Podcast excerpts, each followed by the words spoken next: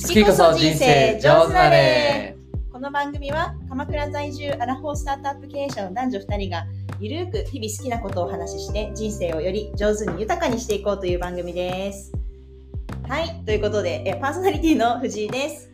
のひじきです。はい、ということでですね、まあ、今日もちょっと遅れてしまいましたけど すいませんちょっと散歩中であのあれいないの？って言われて急いで帰ってきたんですけれども今今朝も7時半。集合という。すいませんでした。はい。はい。といです。はい、ということで、えっといろいろお話ししていこうかなと思ってるんですけれども何について話しましょうか？今日ね、うん。まあちょっとこの湘南話というか、お好おいいね。きなスポットだったり、うん好きな人みたいな話からいきたいんだけど、おおいいね。ね、もう去年からかうんな、うんうん。もうハマってる人がいて、うん。この湘南地一番ハマっておお面白い。る人で、うんうんうん。あの江ノ水ってあるじゃないはい。江ノ島水族館。あうんうんうん江ノ島水族館に、ん。多分ね、ほんと月3、4ぐらいは行ってて、えー、えそうなの？すごい。年パス持って、えー、かなり頻度高く行ってると。えで、もううちの子供とかって、うあの、もう、水族館っつったらさ、まあ、いろいろ水槽あってそこの中魚いてとかって、まあ、いろいろ見るじゃん、うん。もうそれをほとんどオールスルーー、で、あのもうイルカのショーをとにかく見に行くと。でイルカのショーをやってる、まあ、N 水のその飼育員の人たちって、まあ、普通なんかトレーナーっていう言い方するじゃん、じゃなくてなんかトリーターみたいな言い方して、なんかちょっと違うスタンスの,、あのいかにこう仲良くやるかみたいな感じのスタンスなんだけど、うん。で大体そのイルカのショーってあのそのトリーターの人たちが、うん。まあ、5人ぐらい出てくるの、で、まあ、それぞれ担当のイルカみたいなのがいてあのいろいろ、まあ、ジャンプさせたりするんだけど、その中に遠山さんっていう人がいるの。その人の話超面白い。その人なのねもうねえ俺この遠山さんが好きすぎー、て、えもうね最高なのよ本当に。ー、生姜ってこと？あのね、うん。その人の、うまあもうまあ総じて言うと生姜ってことなんだけど、えまあ、例えばその自分たちがどういう気持ちでやってるかとか、ー、うん。なんかそういうあ喋ってくれるんだ。まあ喋ってくれるまあなんか司会兼みたいな感じの人が必ず順番順番で MC みたいな。MC みたいな人が毎回変わるんだけど、遠山さんの MC がマジで最高で、えなんかねー、呼びたいね。呼びたい呼びたい。本当に呼びたい。うん。あのー、いつもねこんなにこう常になんか気合120%みたいな感じの、もう本当に今日ここに来てくれた一期一会の人たちに対してどれだけこう気持ちを伝えられるかっていう感じのスタンスで、うん毎回必ずあの僕たちは何とかねとかっていう正気が入ったえいう感じの MC なのよ。えー、なんかあれだねディズニーランドみたいな感じ。あの、ねまあああいうさのジャングルクみルーズのんながそれ当たり前にやってるのを一人でやってるみたいな。そうそう。そう基本皆さん全員そういうスタンスなんだけど、うん。その中でもその飛び抜けて大山さんはね俺の中で飛び抜けててうん。なんかね行くと元気をもらえるっていうぐらいの、もうもううちはもう家族でみんな大好き遠山さんっていうぐらいの。いくつくらいの人や、多分ね、同い年ぐらいなんじゃないかな。もう十何年やってるとかあ。そうなの。十何年それやり続けるって超すごいね。いや、だから本当すごいと思う。1日3回ねとか4同じこと。回ショーあって、まあそれを毎日やってるわけじゃん。すごい。ねあの、いやー私できないもんそれ。できないでしょ、なかなか。でもやっぱその、うん。やっぱり言霊というかさ、なんかその気持ちってうん言葉に乗るよねっていうのって、うんなんかすごいその遠山さんって言っても思うし、うん。もう楽しそうなんだそうなんかもう、うんほん、本当になんかこう、はっっていう、うん。気合が伝わってくるみたいな、いう感じ。でなんかねあの自分自身を振り返ってもなんかそれこそうん。人前で話すとかっていうとうん。なんか例えばピッチみたいなのってあるね。結構あるじゃん、うんうんうん。でそういうのももうどちらかというとそこうっちタイプだよね。そっちタイプの魂込めますタイプだよね。気持ちを乗せるタイプなので、あのすごいそのそこで共感するところもあるのかもしれないけど、へまあでもそれを本当に、まあなんかピッチとかっていうのはなんか何ヶ月に1回あるかないかーもしれないけども、毎日ね。それを毎日やれてるっていうの本当にねちょっとあれ年パスゲットしてでもうん。遠山さんに当たるまでうん。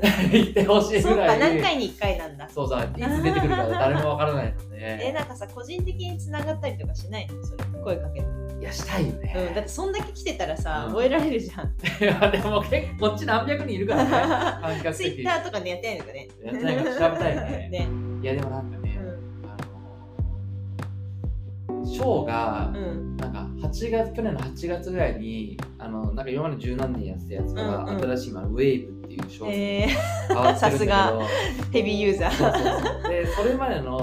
1個前のショーとかだと、うん。まずアシカが2頭出てきて、うん。アシカの芸があって、うでその後イルカのショーみたいな感じなの。んえ。ー、あ両方絶対見るって感じででそれがなんか、あのウェーブが始まってから、うん。最初の冒頭のアシカがなくなったのよ。ああなるほど。でアシカどうなったんだろうって。別にあんじゃなくて。別になんじゃなくて、ー。一切出てこない。あでじゃあ老衰し化してたのかね。とかさ、うん。あので別に展示とかでアシカもいるわけじゃないのよ。なのでどうなってんだろうと思ってたまたま1回23か月前ぐらいに、そのスタッフの通る通路みたいな遠山さんとアシカがいるところを見つけて、え 声かけねよそれ。で俺声かけたんだよ。で声かけて、あ遠山さんだとか思って、ああのあアシカ今も元気にやってんすねとかあ言言ったんだ。言ったの、うん。でいやもうなんかアシカがショー出なくなったから、もうなんかてっきりいなくなっちゃったのかと思ってましたとかっていう話をしたら、うん。すごいいい笑顔で、うんアシカがいなくなるんだったら僕はもうやめますよとかっていう、えーなんだこのちょうどいい人みたいなそうっていうのが最近湘南エリアで一番好きな遠山さんえですね。パワースポットになってるのいいね なんかね。めっちゃいい。えーそういう話ですか、はい。そうですね。でもあのまあうん、鎌倉に来ても2年半以上経ったのかなぐらいで、でなんか本当に今すごく居心地がいいし住み心地がいいなと思っていて、うん。特にやっぱりまずはあの何が一番変わったかってもうこっちかこっち来てからすぐ犬を飼い始めて、うんうんで毎日今ビーチで散歩をして、夕方もまあ近所を散歩してるんだけど、うんうん。もうサイシャはそのもう最初からすごく性格が決まってて、犬は苦手なんだけど人は大好きで、まあ、そうだね。ご存知の通り、うん。うん。でなんかあの近所に行くと結構その鎌倉って犬が入れるお店が結構あるあ多いよね。うん、多くて、でなんかあのーズケズケと結構入ってくるんですよ、うんサーシャは。でみんなに可愛がってもらうっていう、へー。だからちょっと動物の動物好きつながりじゃないけど、うんうんうん。まあ、近所の人すごいうちの犬を可愛がってくれる人がすごく多くて。うんだからサーシャもなんか散歩に行くの行ってるのうん。か可愛がりに行ってもるのかが分かんないぐらい、えあの夕方はもうなんかカフェ巡りって決まってて。ー そうカフェ巡りのコースがもう決まっていて最初この店に入ってこの人に可愛がってもらって今度この人この店に行ってこの人に可愛がってもらってみたいな感じで、うんうんうん。もう決まっているコースがあって、でそこ行くとでもねちょっと面白いのは人によって好き度がやっぱ分かるのよ。だから、あの普通に撫でてもらうなんかテンションと、うんうん。この人見つけたらもうスライスライディングでお腹を見せるみたいな。はいちょっと相手を見てそうそう結構テンシションがやっぱ違うんだよね、うんうん。それもすごい面白いなっていう感じで。で本当にあのその近所のカフェってなんかね鎌倉特に私は感じたっていう話だから本当かどうかわかんないけど、まあコーヒー好きの人とか多くない、カレー好きとかコーヒー好き多いイメージがあるんだけど、うん。そうそう。そうだからコーヒーにすごいこだわってるお店とかも多いし、でコーヒーにこだわるってことは結構そのスイーツにこだわるみたいなところがあって、美味しいケーキ屋さんも多いというか、なんかコーヒー屋さんでかつ美味しいケーキが食べれるところとかもすごい多くて、でもうなんかちょっとバイネーム出してもらっていい？あ本当？えっとジョンとかジョン。ジョンカフェ？ジョンカフェ。うん。うんでその後あまあ最初はそのカレンダーっていうコーヒー屋さん、本当にこう、まあ、狭いんだけど店材木座？もうすぐだよ。だから歩いて徒歩3分ぐらいよ、へー。そうそうそうもう材木座にもう全部うんうん集中してるわけ、うんカフェとか、うんうんうんあとケーキ屋さんも、はいはいはいはい。美味しいケーキ屋さん行ったらそこのさチーズケーキでいうとさうん。なんだっけ？えっ、とど忘れしちゃったね。あの 小麦粉とうん。あの砂糖使ってない、はいはいはいはいクリクリあそこ美味しいのそう斜め前にあるところ。うんうんとかあとはそうねカフェショップ三重ってところは週末だけやってる店とか、うんえー本当にあの鎌倉って週末だけやってるお店多いよね、うん。そう金土日だけとか木金土だけとかっていう店が多くて、で最近私すごい悲しいのが一個あって、サーシャがすごく大好きでよくあの空いてないのかなっつって寄ってくんだけど、うん。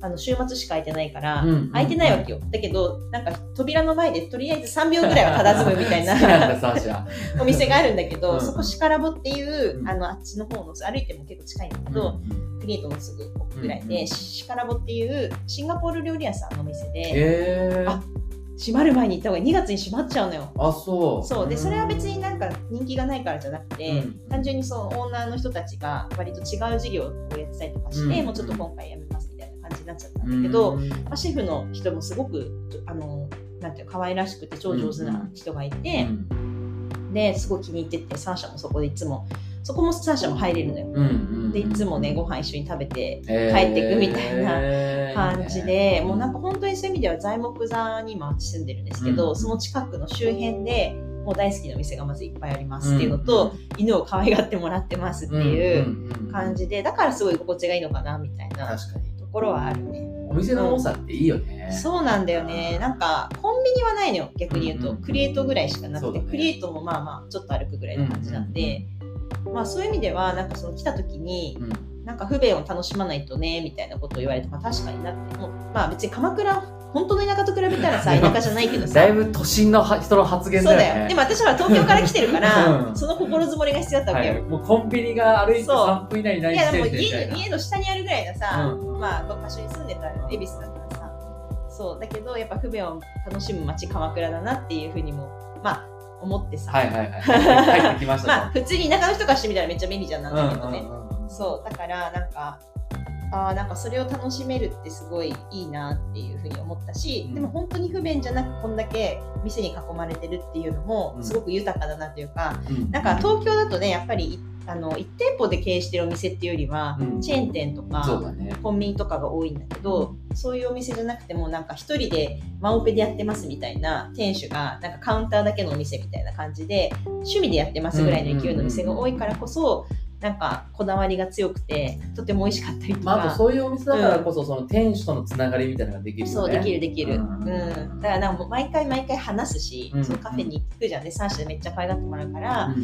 いろんな話するし、うん。その斜め前はなんかシェアオフィスみたいなのがあるんだけど、うん。そこにもぜずかずか入ってくるの。よへシュシュシュってでも入ってって、いろんな人にこうまずなんか挨拶してうん。出てくみたいな感じで、うんその時にいろいろ話もするし、なんかそう近所のなんか噂噂話があそこってどうなんかクローズしちゃうんだよとか、うんそこの店美味しかったよみたいな話とかをめっちゃするからもうサーシャの名前もみんな覚えてるし、うん。近所の人が。うんそういうことってどうなんですかね？東京ってなんか私はさ東京で犬飼ってなかったからわかんないけど、うん。なさそうだなって思っててそでも犬ってそういう意味でも偉大だようね。偉大、本当にさ、うん、確実にコミュニケーションの媒介をしてくれてるそうわけじゃなんの。絶対に挨拶するしだから鎌倉の人たちが挨拶してくれるのか、うんうん。犬がいるからめっちゃ挨拶するのかもわかんないけど、もううん挨拶するのが日課になったよねサーシャがいることによって。いやなんか俺もその実家で、うん。もう今うちのワンコはそうか犬いるんだっけ？134歳とかなんだけどさ、何犬えー、とトイプードル。あそうなんだ。うんで、うん。その前もあのパピヨンってあー小型ちっちゃめね。犬をうんうんうんうん。飼ってたりしたんだけど、なんかもう、まあ、今134歳だからさ、うん。まあ言うてあと45年とかがうん限界じゃんそうだね。って思ってる中で、強く思ってるのは、まあ亡くなっちゃうのは悲しいんだけど、すぐ実家にもう俺金出してでも、うん犬飼い与えようと思ってて、うんっていうのはやっぱり犬がいることによっての。夫婦間のコミュニケーション絶対あるじゃん。ある。子供いなくなっちゃった今はね、そう。そうそうそうそうであとさやっぱ散歩行かなきゃいけないとかうんさ、外歩くとかさ、うなんか本当に犬って偉大だなって偉大。すっごい思うよね。なんかあの鎌倉だとさ、おじいちゃんおばあちゃんが結構いて、うんうん。でサーシャが、まあ、いろんなスポットがあるんだけどその中におばあちゃんおばあちゃんの住んでる家スポットとうんおばあちゃんが焚き火をやってるスポットっていうのが焚き火やってるスポットがある2つあってうん結構もうそこも頻度、まあ、ほぼ毎日行ってるんだけうんど、うん。てか待っておばあちゃはい。ん毎日焚き火してんの、焚き火してんのよ。あの多分あれ漁師の、うんうんうん。漁師のおばあちゃんで、うん。材木座のちょっとこう、えっと逗子寄りの方で、うんうん。えっと行くとね、うんうん橋をちょっと越えていうんくと、うんあのやってるんですよ。へ毎ーろ6時あでもどうなんじゃう5時ぐらい買ってるのかな、うんうんうんうん多分ね。5時ぐらいから7時半ぐらいまでやってるんだけど、うんうんうんうん。必ずそこでまずそのドラム缶で焚き火をしていてでおばあちゃんがうん。そのドラム缶で焚き火してるから結構な火の勢いだから火の粉が降りかかってるのかもう穴だらけの なんか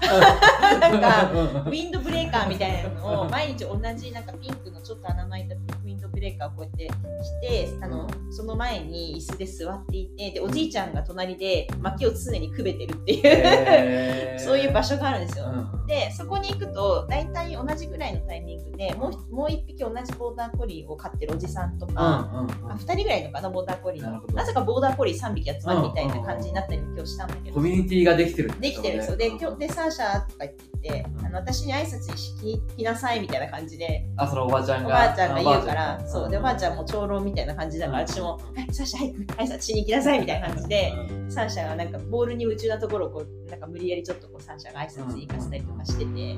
っていうもう毎朝なんですよ。で帰り道にこうやって帰ってくるとこのそのおばあちゃんがいる家を通るんだけどそのおばあちゃんもねトイプードルかな、うん。を飼ってるんだよね。もうちょちょっともうヨボヨボの犬なんだけど、でその犬とあの出てくるぐらいのタイミングで毎回三社にうん。会ったらあのおおやつをくれるんですね。三社もそれ分かってるから、会った途端お座りするっていうでほぼ毎日餌をもらうっていう それ習慣になってますね。へー。でそこにもあの何？旦那さんのおじいちゃんがこうやって座っててさ、うんうん。なんかあの介護施設に行ってんのかな、まあ、ちょっと足が不自由だからっていうの。でも三社だけは可愛がってくれるみたいな感じで、へーなんか豊かでしょ。その焚き火なくなっちゃったら心配しちゃうね。そうなのよ、うん。そう。でなんか正直その結構いる。だからあの人最近見ないけど大丈夫かなとか結構ヨボヨボの犬もいるじゃん。なんか足がさうん動かなくてみたいな犬とかもいるからなんか見が見かけないとどうしたかなとかってすごい思う、あでもそれがなんか近所の良さというかそうなの。うんきき心配するからねみんなが。うんだから何かあったらね。あのあるかもね。だってたまにさなんか金婚観光みたいな感じでなんか誰々さんななんか何歳かはいはい。ですみたいな。たまーにだけど聞こえてくるよね、ちょっと心配になるもんねあれね。近所がでもみんな助けてくれるんじゃないかええ。見つかりましたみたいなのあとあるよね。あよかったみたいな。よかったみたいな。えー、でもそんなおおばちゃんいるおばあちゃんか。おばあちゃんもいるし、お兄さんもいるしね、おえー。姉さんもいるしっていう感じで、うん。みんなサーシャサーシャっつって可愛がってくれるが朝の部っていう朝のいいところ、朝夕方ね。カフェはね。ううん。ん。あとまあ夜はやっぱりアネモネとかですかね、ああ、そうだね。なんかやっぱり鎌倉に来て、うん。その東京にはではあまり行かなかったけど興味のあったスナックに行くことが多くなってうんでもスナックって言ってもなんだろうね。なんかどうなんだろう。東京のスナックと違うのかな。なんかアネモネっていう我々がよく行くスナックはうん。男性があのバーテンというか店主で普通ない。ないよね。うん。なんかすこごい。の字型のカウンターになってね。あのー、50歳ぐらいのおっさんが一人しかいない。いそうそうそうそう普そう。通スナックって女性がいたりするそうだよね、うん。だから女性が先を作ってっていう感じではなく、そうなんかあのよ酔いどれ酔いどれのなんかおじさんみたいな人が 毎回アロハシャツ着てるね。そうそうそうそうそうそう。あのなんか熱帯魚をこよなく愛そうおじさんがね、うんうんうんスナックでいつもやってる。最近行ってないね。俺も最近行ってないな。ね。行きたいね久々にね。そう。いいよねでもああいうところがね。結構鎌倉ってどうしても夜お店すぐね、おしまいになるっていうのはどうしてもあるけど。そうそこだけはね朝までやってるもんね でも私眠いから早めに行って早めに帰っちゃうんだけど。盛り上がるぐらいで帰っちゃうんだけど。そうね。そうそうそうそう。でもまあいいよね。たまに1時2時までやってるいる時あるよね鎌倉の夜のお店の人とかもお仕事終わったらそこに行って飲むっていそうだね。